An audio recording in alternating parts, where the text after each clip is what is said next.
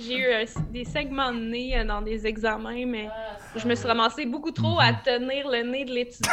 Puis là, l'étudiant était juste comme, ben, madame, je suis capable de tenir mon nez, c'est bon. Mais je disais, oui, oui, mais c'est vraiment ici, là, sur l'os pour que.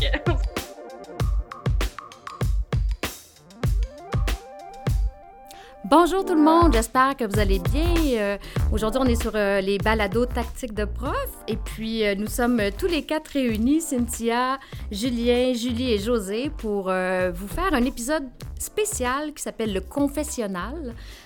Là, en ce moment, on va ajouter une petite ambiance confession, là, un petit, un petit, oui, un, petit, musique gréco-romaine, catholique, oui, oui.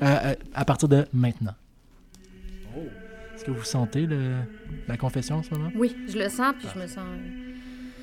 Je me sens dans un esprit euh, où je peux euh, dire ce que j'ai à dire. Alors, euh, qui veut se lancer dans une première confession? Vous êtes dans un esprit, dans un, un endroit sécuritaire où vous pouvez vous exprimer.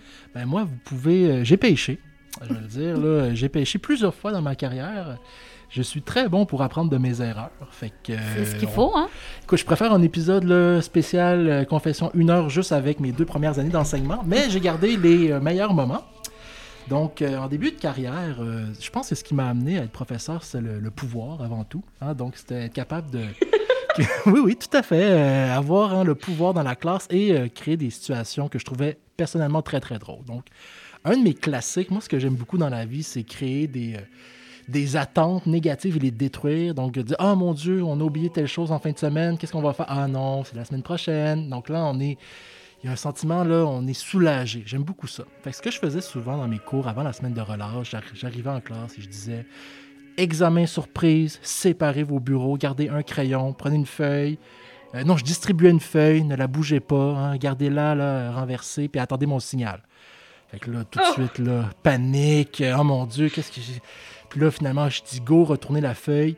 Qu'est-ce que vous allez faire durant la semaine de relâche? Euh, ou euh, petit retour euh, sur les six premières semaines. Donc là, hein.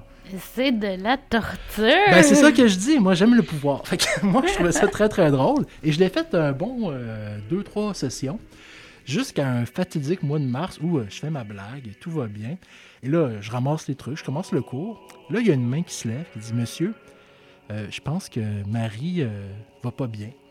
Qu'est-ce qui se passe, Marie? Et là, je vois Marie. Euh, j'ai changé les noms, évidemment. Au fond, à gauche, Marie qui est euh, livide, blanche et qui ne dit plus un mot. Donc là, je vais voir Marie. Je fais Marie, qu'est-ce qui se passe? Et là, elle, est capable de me souffler en deux, trois mots. Euh, je fais une crise de, panique. Ah, donc, oui, une étudiante qui avait changé de médication, qui était fragile et qui, ben, l'examen surprise n'était pas la chose la plus rassurante. Et donc, euh, ben, Marie est allée à l'infirmerie, elle n'est pas revenue du cours. Donc, j'ai beaucoup, beaucoup appris hein, de cette... Euh, je ne fais plus cette blague, malheureusement, ou heureusement, en fait. Et euh, maintenant, même, c'est depuis ce moment que j'ai instauré mon petit quiz en début de session. Dites-moi si je devrais savoir quelque chose sur vous. Hein? Donc, si vous faites des crises de panique, vous avez de l'anxiété, tout ça, pour justement éviter ce genre de blague un peu douteuse. Donc ça, c'est dans mon top 3 là, de confession. Ben, en même temps, euh, je, trouve ça intéressant. Elle, moi, le fameux, je trouve ça intéressant ce que tu dis. On le dit beaucoup trop, cette phrase. Si tu veux, Cynthia, on va mettre un petit. Là, je me donne de la job, mais on va mettre un petit décompte. Chaque fois que tu dis intéressant, on va mettre un son de cloche. Euh. non, mais en, fait, ce que ça m'amène à réaliser, ton exemple, c'est que nos étudiants sont vraiment très, très, très stressés par les examens, justement. Mm-hmm. Puis, euh, moi, j'essaie de leur dire de, de bon de pas prendre ça aussi gros que ça leur apparaît, mais c'est très, très, très difficile pour eux avec la cote R qu'ils ont en tête. Ils sont très compétitifs, ils sont vraiment désireux de bien, euh, de bien réussir, mais euh, on se dit des fois, mon Dieu, qui se met de la pression sur les épaules quand c'est juste un, examen ou un, un, test. C'est pour ça que moi aussi, les, les, tests éclairs, là, les, pop quiz qu'on appelle, j'ai décidé d'éliminer ça. T'as tellement raison pour la pression, Cynthia, parce que dans le fond, faire la différence entre une évaluation qui compte pour 5% ou pour 25% euh, des fois, il n'y a pas de différence dans la préparation des étudiants tellement qu'ils veulent performer. Ça, la langue de la session, mais ça peut user. Surtout que on le sait, lorsqu'on donne une pondération de 2% ou de 5% on ne s'entend pas euh, au même engagement nécessairement que l'examen final qui compte pour 25% Donc, des fois, euh, je pense qu'il faut les amener aussi à relativiser puis à voir ce qu'ils peuvent faire dans les circonstances, puis avec ce qu'ils sont au, moment où ça survient de la session. S'ils sont en train de vivre plein de problèmes dans leur vie personnelle, puis que là, en plus, ils ont plein d'examens dans tous les cours, c'est sûr qu'ils pourront pas, dans le fond, mettre leur 125% pour le petit test qui compte pour, pour 5 ce que, j'aimerais ajouter, c'est c'est intéressant parce que tu le fais en blague, donc tu le fais pas sérieusement, parce que dernièrement, on a beaucoup de discussions au département de français de Vanier sur le fait qu'on ne devrait pas donner des évaluations qui sont non annoncées, que ça doit toujours être annoncé dans le plan du cours, euh, par respect pour l'étudiant aussi, là, et puis parce que parfois il s'absente et puis que c'est pas juste. Donc, euh, c'est intéressant que tu le fasses en blague, mais je comprends un peu comment le niveau de nervosité peut augmenter parce que euh, même quand l'examen est annoncé, ceux qui oublient, ils, sont toujours un peu, un peu perdus. Donc, c'est intéressant de, de, le, de, le, faire à la blague ben, c'était intéressant. Maintenant, ça ne l'est plus. je pense que ça serait de peut-être moins de, de, bon goût aujourd'hui avec les examens qui doivent être annoncés, même les devoirs, ou tout ce qui compte doit être annoncé, même dans le plan du cours et tout. Là. Ben, je pense parce qu'il y a deux choses. Euh, premièrement, c'est que moi, j'ai jamais été un étudiant qui accordait beaucoup d'importance à ses notes. Donc, j'ai l'impression que pour moi, le, ça rentrait pas en ligne de compte. Puis la deuxième chose, c'est que j'ai tendance à pousser mes blagues très loin dans le séparer les bureaux. je garde la blague un bon euh, deux minutes. Là. Fait que, ça restait un petit cinq secondes. Je pense que ce serait une autre paire de manches, mais euh, bref, euh, oui, je, ne fais plus cela et je crois que si vous nous écoutez, vous êtes en début de carrière, probablement que ça vous est jamais passé par la tête de faire une blague comme ça, mais si oui, ne le faites pas. Vous allez vous épargner quelques problèmes. Moi, c'était pas une blague, mais il y a quelque chose qui. Euh, une pratique que j'ai cessée un peu pour la même raison que toi, c'est par rapport à la réaction d'une étudiante. Donc, en début de carrière, euh, je, pointais les étudiants pour lire des extraits des textes qu'on devait regarder en classe ensemble, euh, plutôt que de demander à des volontaires pour m'assurer que tout le monde pouvait lire et que je pouvais les entendre. Et puis, j'ai pas fait ça très longtemps parce qu'un jour, une étudiante s'est mise à pleurer, elle tremblait, puis elle s'est mise à pleurer, puis elle est sortie du cours. Donc, ça m'a fait prendre conscience que, du moins, en tout cas, moi, j'étais pas à l'aise avec ça. Puis, même s'il y a une personne sur 100 qui va réagir de cette façon-là, c'est pas le climat de classe que je veux euh, créer. Donc, il y a toujours des volontaires. Alors maintenant, je fais appel aux volontaires pour lire à voix haute. Souvent, c'est moi. Mais euh, tu es la volontaire. je suis toujours volontaire. Mais euh, j'ai enlevé cette euh, pression-là sur les étudiants, là, euh, de, les, de, les, de les pointer comme ça pour répondre à une question ou lire. Je me dis, c'est eux aussi au cégep, ce sont des jeunes adultes qui sont un peu maîtres de leur apprentissage. Donc, s'ils se refusent, si je peux les encourager, mais s'ils ne prennent pas la peine d'ouvrir la bouche en classe, ben, c'est eux qui se privent peut-être un peu d'un moment de pratique. Là, mais... Donc voilà, ça ressemble un peu à ton histoire dans le sens que ça part pas d'une blague, mais bel et bien d'un d'un événement qui, euh, qui, a mal tourné, en fait. Oui, je pense que tu as moins pêché que moi, quand même. J'ai moins pêché que toi. Mais j'ai une question, par contre, c'est que dans cette optique-là, euh, je sais pas si c'est quel niveau, mais dans un cours de langue seconde où l'expression orale fait quand même partie de tes compétences, est-ce qu'il y a un seuil où, dans un certain contexte, te permettrait de demander à un étudiant de parler si plus vers la fin de session, euh, après avoir une certaine accoutumance? Ben en fait, dans les, euh, dans les, c'est un niveau plus faible, 100 ou 101, je me rappelle plus, mais en fait, je l'ai fait beaucoup parler, c'est sûr, mais en petits groupes de 4 ou 5 où je circule. Je crois que là, euh, tout le monde est à l'aise. Il n'y a pas la, même gêne que de lire devant les 40 étudiants. avec le petit moment de silence qu'il y a avant, la peur de mal prononcer les mots parce qu'on ne les connaît pas. Mm-hmm. Donc, je trouve qu'ils peuvent très bien pratiquer l'oral ou la lecture d'une autre façon. Ben, tu me fais penser, je l'avais complètement oublié, mais maintenant que tu en parles, ça m'était déjà arrivé, moi aussi, euh, de demander à un étudiant de, lire le texte comme ça à voix. Puis, euh, c'était un étudiant de première année, puis il était en train de muer, et pendant qu'il lisait, la voix a fait une espèce de Ouh! Et toute la classe a éclaté de rire. Puis je me suis sentie tellement mal pour cet étudiant-là. Puis j'ai vu que l'étudiant, là, là, il est devenu écarlate en classe. Puis j'ai essayé de ramener la classe à l'ordre rapidement, mais j'étais tellement bouleversée de le voir comme bouleversé lui aussi.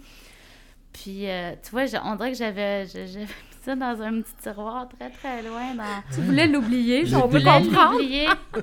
Puis, euh, probablement la raison pour laquelle moi aussi, je fais, je, je, je, je choisis plus au hasard les étudiants. Ben, c'est ça, puis il y a ceux qui, qui bégayent aussi. Tu sais, ça, ça, ça, peut, en tout cas, bref. Mais moi, j'ai une question. Là, moi, j'ai une pratique euh, peut-être douteuse, puis c'est le confessionnal dans deux ans qui va ressortir, mais moi, le contrat que j'ai avec les étudiants, c'est qu'en début d'année, je dis, écoutez, arriver en retard, ça arrive à tout le monde, j'ai pas de problème. Je je veux pas barrer la porte, barricader, rentrer, mais si ça arrive plusieurs fois, moi, ma technique, c'est plus vous êtes en retard, plus je vous pose des questions. Mhm. Je m'assure que si vous êtes en retard, ben, je m'assure au moins de votre compréhension, puis surtout d'avoir quelqu'un pour lire les extraits quand personne lève la main.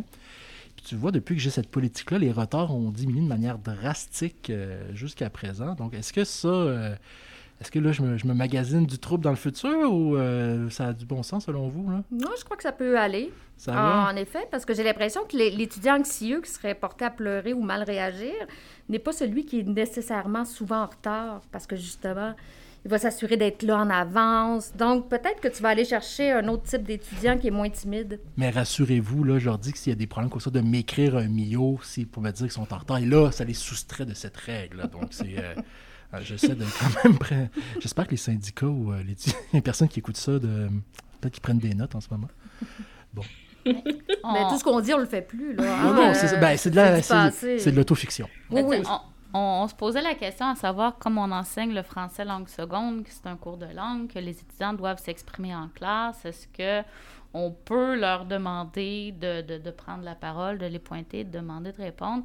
Moi, j'avais lu à un moment donné un, euh, je me souviens plus si j'avais lu ça, entendu ça dans une conférence ou quoi que ce soit, mais j'avais trouvé le truc vraiment, vraiment intéressant. Euh, C'était le truc du téléphone, la main sur le téléphone. Donc, euh, moi aussi, au début de la session, je demande à mes étudiants de remplir un petit questionnaire euh, dans lequel je leur demande de m'indiquer toutes les informations importantes que je devrais connaître à leur sujet. Puis ceux qui me disent qu'ils sont très, très anxieux à l'idée de prendre la parole devant la classe, qui refusent ou qui souhaitent ne pas prendre la parole en classe, ben soit je leur écris un maillot, soit je les rencontre euh, individuellement pour leur expliquer qu'il s'agit d'un cours de langue, puis que leur participation va être nécessaire, que je vais m'arranger pour que la grande majorité du temps ce soit en petits groupes, mais que parfois il est possible qu'ils aient à répondre à une question devant la classe. Euh, et à ce moment-là, je leur donne le truc du téléphone. Donc, laisse ton téléphone cellulaire sur, euh, sur, sur, le bureau. Et si euh, quand tu sais, parce que souvent, moi, quand je pose des questions, ben, tu sais, je, je fais les ranger. C'est un petit peu comme un, un, euh, serpent, là, qui suit la classe. Ils savent à peu près quand leur tour s'en vient, là. Bon, c'est deux personnes derrière moi, une personne derrière moi, je vais être le prochain. S'ils sentent qu'ils sont trop anxieux, de mettre la main sur le téléphone. Donc là, ben, je vais les sauter discrètement. Euh, sans faire de cas, sans attirer d'attention sur le fait qu'ils ne souhaitent pas répondre. Là.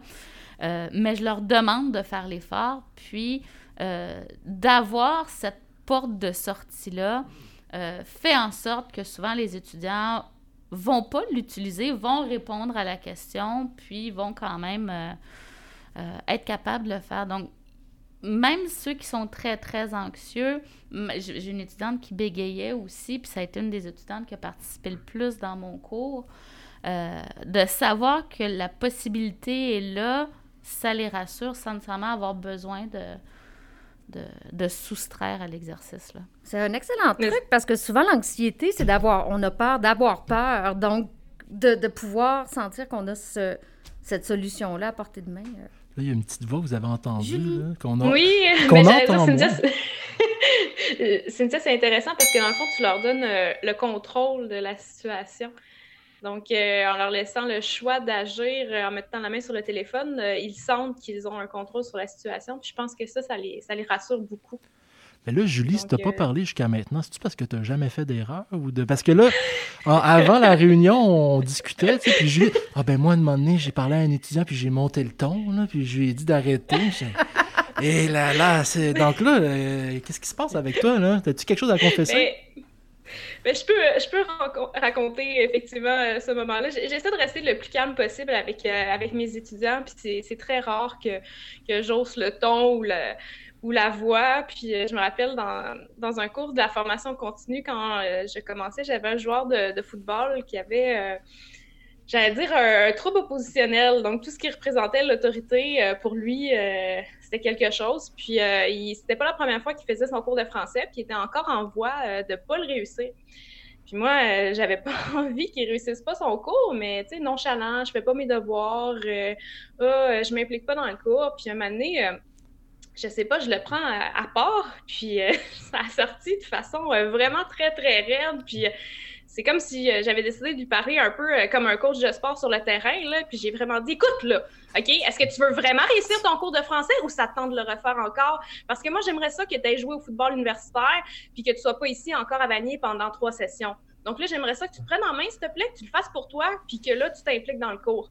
Mais ça a sorti, là, genre vraiment de façon forte dans la classe. Je me sentais tellement mal. Puis même temps, ça, Oh, là, euh... On te perd, Ah, Julien, il va. Tu sais, je- tu sais, je veux dire, c'est un joueur de football, là. Il, à côté d'un joueur de football, euh, je veux dire, je, suis- je suis encore plus petite, là. Fait que j'étais un peu intimidée, mais, mais tu sais, ça a sorti, puis j'ai dit les choses franchement. Il a comme figé. Puis dans les autres cours, tu sais, là, il a vraiment, dans le fond, fait ses affaires, puis fait ce qu'il a à faire, puis il a réussi, tu sais. Puis il joue dans une équipe universitaire maintenant euh, à l'Université de Montréal. Fait que, tu sais, euh, j'étais quand même contente, mais sur le coup, je me suis dit, ah non, là, ça y est, là, je vais avoir une plainte, là. Mais- C'est la voix, je me sentais tellement mal. Qu'est-ce qui. Pourquoi tu, justement, je suis curieux, pourquoi tu te sentais mal? Parce que j'ai quand même entendu les mots s'il vous plaît. J'ai quand même entendu Oui. les mots je veux que tu aies une carrière universitaire. Je veux dire, il y a plus- c'est que du positif. Qu'est-ce qui te fait sentir mal dans ce moment-là? Ben, le fait d'osser le ton. Parce que, tu sais, dans les études en psychologie, les études, ils montrent que euh, quand c'est les filles qui haussent le ton, c'est comme une perte de contrôle, tandis que quand c'est des hommes qui haussent le ton, c'est comme, là, ils sont en contrôle, ils mettent un peu, euh, j'allais dire, leur- en scène leur autorité. Puis, euh, je sais pas, à ce moment-là, j'ai j'ai cette étude-là qui m'a comme repopé, puis j'ai fait, ah bon, ça y est, ça va paraître comme si je perdais un peu le contrôle. Mais, mais je sais pas, j'étais vraiment sortie de mes gonds. Puis euh, c'est vrai que c'était bienveillant. tu sais, Je pense qu'il a compris au final que c'était pour lui aussi, mais Caroline, que j'avais peur. là, je me suis sentie vraiment mal. là. Je- je- J'avais le petit moton là, dans, dans le bedon tout le reste du cours. là. Non, je, je sais qu'on peut pas nous voir, là, on est dans une balado, là, euh, mais cro- croyez ma, ma parole, c'est très, très difficile d'imaginer Julie perdre, perdre patience, perdre le contrôle. Il me semble que c'est la patience incarnée et la douceur même. Alors, est-ce que vous êtes capable de m'imaginer, moi, péter Oui. les plombs? Bon, oui, sans Ouais. problème. Ah bon, c'est bizarre parce que je pète pas les plombs et je l'ai fait une fois et puis je m'en veux encore, ça fait très longtemps. Ça fait un peu, co- un peu comme l'histoire de Julie. Euh, puis ça va un peu dans le stéréotype de ton étude. J'étais très enceinte. Alors j'étais là, full hormones, en plus d'être une fille qui perdait le contrôle. J'ai donné cette image-là. Alors c'était mon groupe au complet. Je leur donne du temps en fin de classe. Dis OK, je vous laisse du temps pour travailler votre plan pour la composition et je suis là pour circuler et vous aider. Et là, je vois à peu près le tiers de la classe se lever, prendre son sac à dos et partir. Mais là, j'ai tilté à un point que je me souviens pas ce que j'ai dit, parce que quand on est trop en colère, euh, ça vous arrive aussi, on n'est pas capable de se rappeler ce qu'on a dit. J'ai probablement postillonné aussi.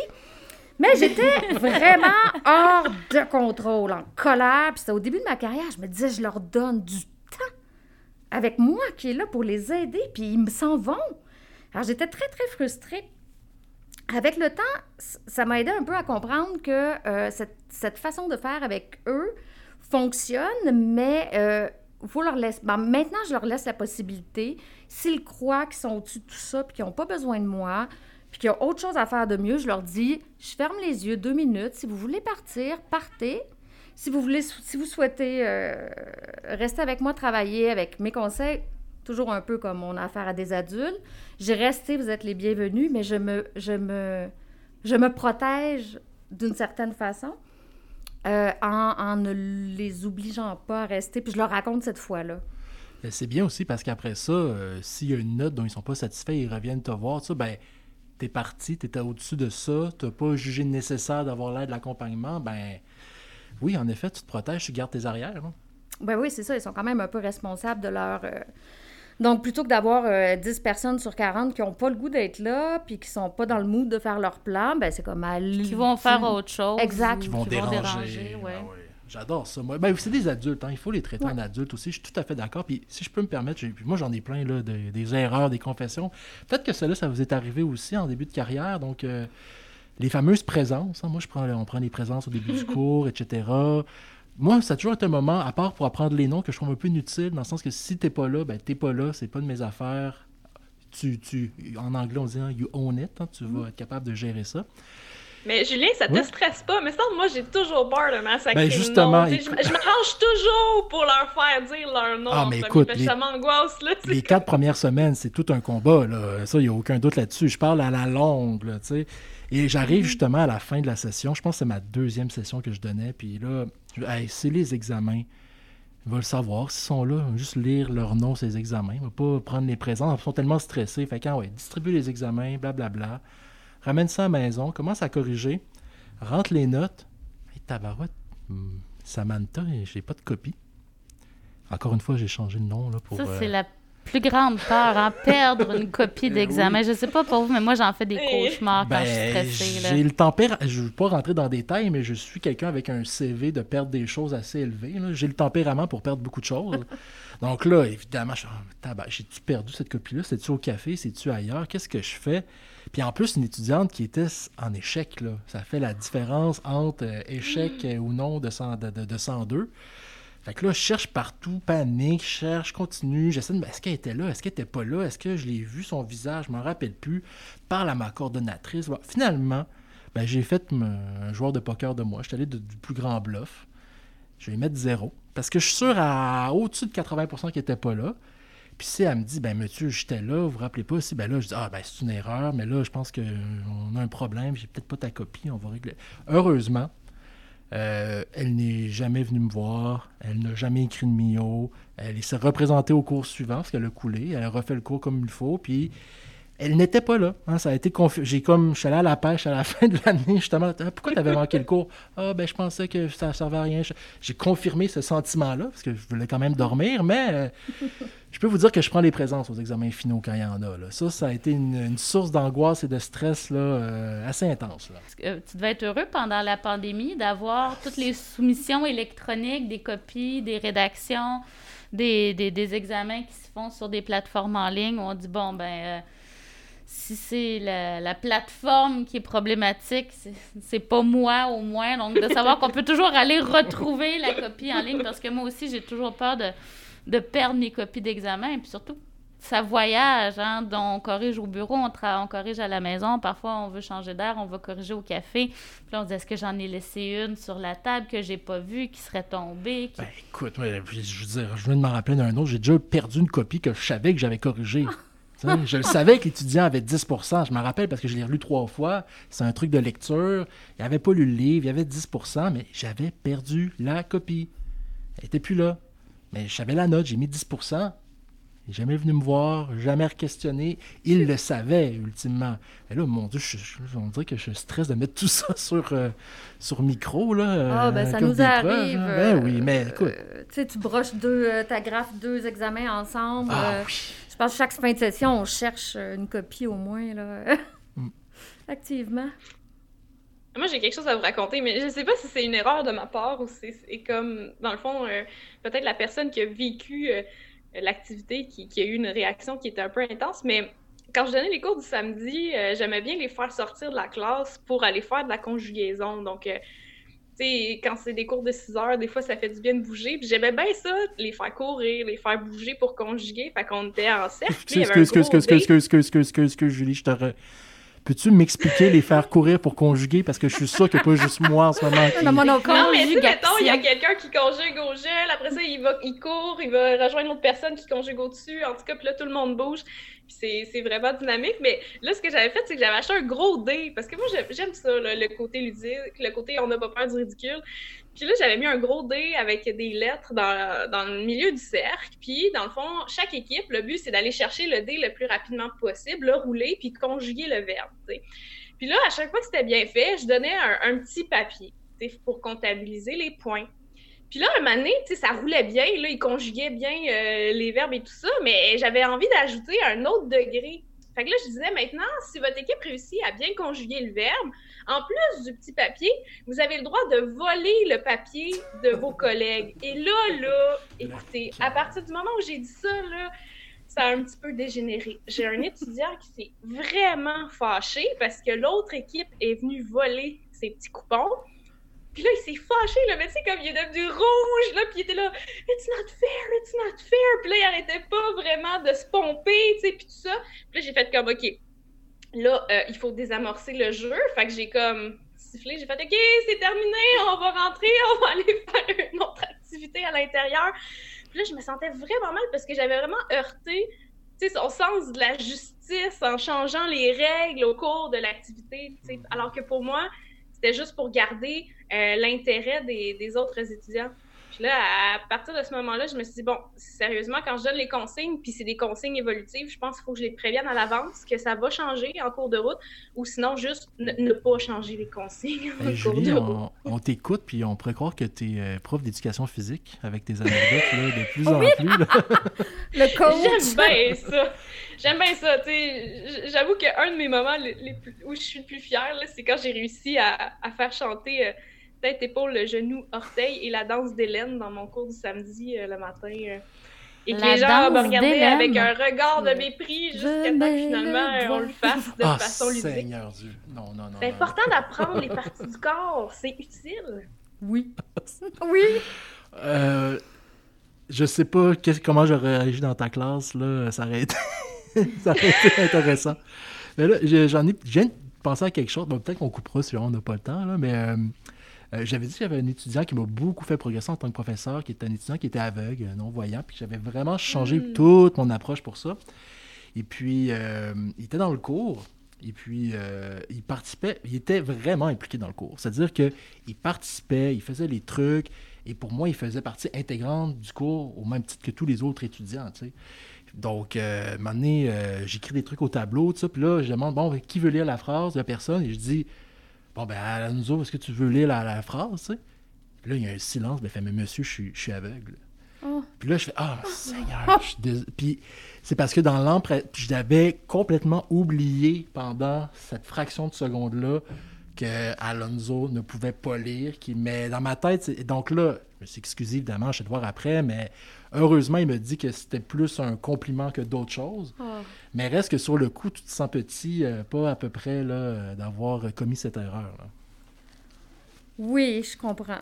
Je comprends, mais en même temps, c'est tellement normal et humain. Puis je comprends un peu qu'il ait, pu le percevoir comme un compliment. Ça veut dire que tu vois pas aveugle, tatoué dans son front, que mm-hmm. tu le vois. Ben, c'est parce qu'en même temps, il, il, participait énormément. Mm. Donc, euh, quand on est dans le cours, dans le rythme, ben, notre réflexe, c'est quand on a, pas, on a un silence, on se tourne vers les étudiants qui sont actifs, qui participent. Donc là, ça m'est venu tout de suite. Mais oui, ça a été un moment un peu, euh, un peu étrange, là, pour le moins. Là. Mm. Ça crée un petit malaise, oui, oui, oui. Là. Oui, mais écoute, j'ai visiblement, je suis très très bon dans cette catégorie de, choses. les malaises. Euh, est-ce que, est-ce qu'on peut, est-ce qu'on peut absoudre nos péchés? Est-ce que, je sais pas, qu'est-ce que tu en ouais, dis, moi je pense qu'on devrait se pardonner. Ben, je pense que on n'entre jamais dans notre salle de classe avec l'intention de mal faire, de vouloir blesser, heurter nos étudiants ou de leur manquer de respect. Je pense qu'on on, apprend aussi comme prof, puis je pense qu'on n'aura jamais fini d'apprendre. On en apprend à, toutes les, tous les cours des petits trucs, des façons de procéder, des, activités qui ont moins bien marché, des blagues qui ont moins bien passé, que si on si on se pardonne pas, on on pourra pas survivre à cette profession-là. Là. Je pense qu'il faut effectivement se donner le droit d'essayer des choses, puis le droit de faire des erreurs. on est tellement en contact avec des êtres humains, on est nous aussi humains, ça se peut des fois que ça dérape, ça se peut des fois qu'on n'ait pas les bons mots qui sortent au bon moment. Mais au final, je pense que si euh, on se laisse une certaine part de risque pédagogique, ben là, on peut vraiment évoluer comme prof puis essayer des choses, mais c'est sûr que des fois, euh, ça implique euh, certains dérapages. Mais des fois, ça, vaut le coup aussi pour évoluer. Je pense qu'il est surtout important, c'est quand on commet une erreur, c'est d'y revenir puis essayer de voir, oh mon Dieu, si ça se reproduit, qu'est-ce que je peux faire pour gérer la situation de façon, dans le fond, peut-être plus pertinente puis euh, cette pratique réflexive-là, ben, pour moi, c'est essentiel pour euh, évoluer euh, comme prof. Et, normaliser le fait de s'excuser aussi. Je veux dire, mhm. un professeur peut tout à fait le, devoir de s'excuser quand il fait une faute au même titre qu'un étudiant. Donc, c'est pas sacralisé comme position, c'est pas sacré. on fait des erreurs, il faut simplement les admettre aussi. Ben, c'est ce qu'on demande à nos étudiants. Moi, en début de cours, je dis à mes étudiants, j'espère que vous allez faire beaucoup d'erreurs dans le cours. Comme ça, je vais pouvoir euh, vous corriger. Vous allez apprendre la bonne façon de, de, de, faire et puis vous allez progresser comme ça. Donc, si vous ne faites pas d'erreurs, vous n'allez pas progresser. Donc, je pense que nous aussi, euh, c'est en faisant des erreurs qu'on devient de, meilleurs profs. Moi, j'ai une... Euh, si on, reste dans les confessions, je l'ai déjà mentionné dans une capsule vidéo qu'on avait faite. Quand j'ai commencé à travailler au collégial, j'étais pas du tout au fait qu'il y avait des étudiants qui avaient des, des, besoins particuliers, puis qui avaient droit à des accommodements. On avait très peu parlé de ça pendant mon parcours universitaire. En fait, pas du tout parlé de ça. Et euh, ma première session au cégep, ben, quand on mentionne euh, au centre des mesures adaptées que j'ai deux étudiants qui ont droit à 50% plus de temps pour faire leurs examens, qui ont droit à un ordinateur pour faire leurs examens, ma première réaction, ça a été de crier à l'injustice, puis de trouver que c'est absolument pas juste pour les, les, les, les autres étudiants. Euh, puis c'est justement en ayant ces réactions-là que ben, j'ai pu aller en, discuter avec la, responsable des services adaptés du collège qui m'a expliqué pourquoi ces étudiants-là avaient euh, droit à des accommodements, c'était quoi les défis auxquels ils faisaient face. Puis ça a transformé ma pratique complètement. Je me suis mis à m'intéresser à la conception universelle de l'apprentissage, la, la, la, CUA, le, Universal Design for Learning en anglais. Puis euh, aujourd'hui, j'essaie de concevoir mes examens, mes cours de façon à ce que les étudiants n'aient pas besoin d'accommodement à la pièce, alors que si j'étais juste restée campée sur ma position, euh, sans partager ce que je pensais, ben, tu sais, j'aurais probablement pas évalué comme professeur aujourd'hui. C'est en effet très intéressant parce que c'est parti d'un préjugé pour en faire aujourd'hui ta force, puisque tu n'as pas seulement passé par-dessus ton préjugé, tu t'es mis à t'intéresser euh, activement à, ce sujet-là. Je pense que c'est vraiment intéressant. Bien, je pense que c'est la meilleure façon de finir. En fait, c'est un peu aussi pourquoi on fait ce podcast-là, euh, ce balado-là, dans, cette lignée-là, de s'intéresser à des nouveaux sujets, des choses qu'on ne comprend pas, puis de donner nos, euh, nos petits trucs, nos petites conceptions. Je crois que on arrive à la fin du temps, donc je pense qu'il faut se dire. Bon, j'ai perdu mon latin, là. Mais allons en paix. Hein, allons en paix, effectivement. Et si c'est sur la page Facebook, la page Facebook, la page Facebook, allez-y des commentaires, hein, votre erreur. bon, protégez-vous, hein, vous pouvez dire que c'est de la fiction, mais on serait intéressant de savoir quelle erreur, quelle confession vous pouvez faire en tant que professeur sur la page en dessous du balado. Merci. Bye Julie. Bye bye. Bonne semaine à tous. Bonne semaine.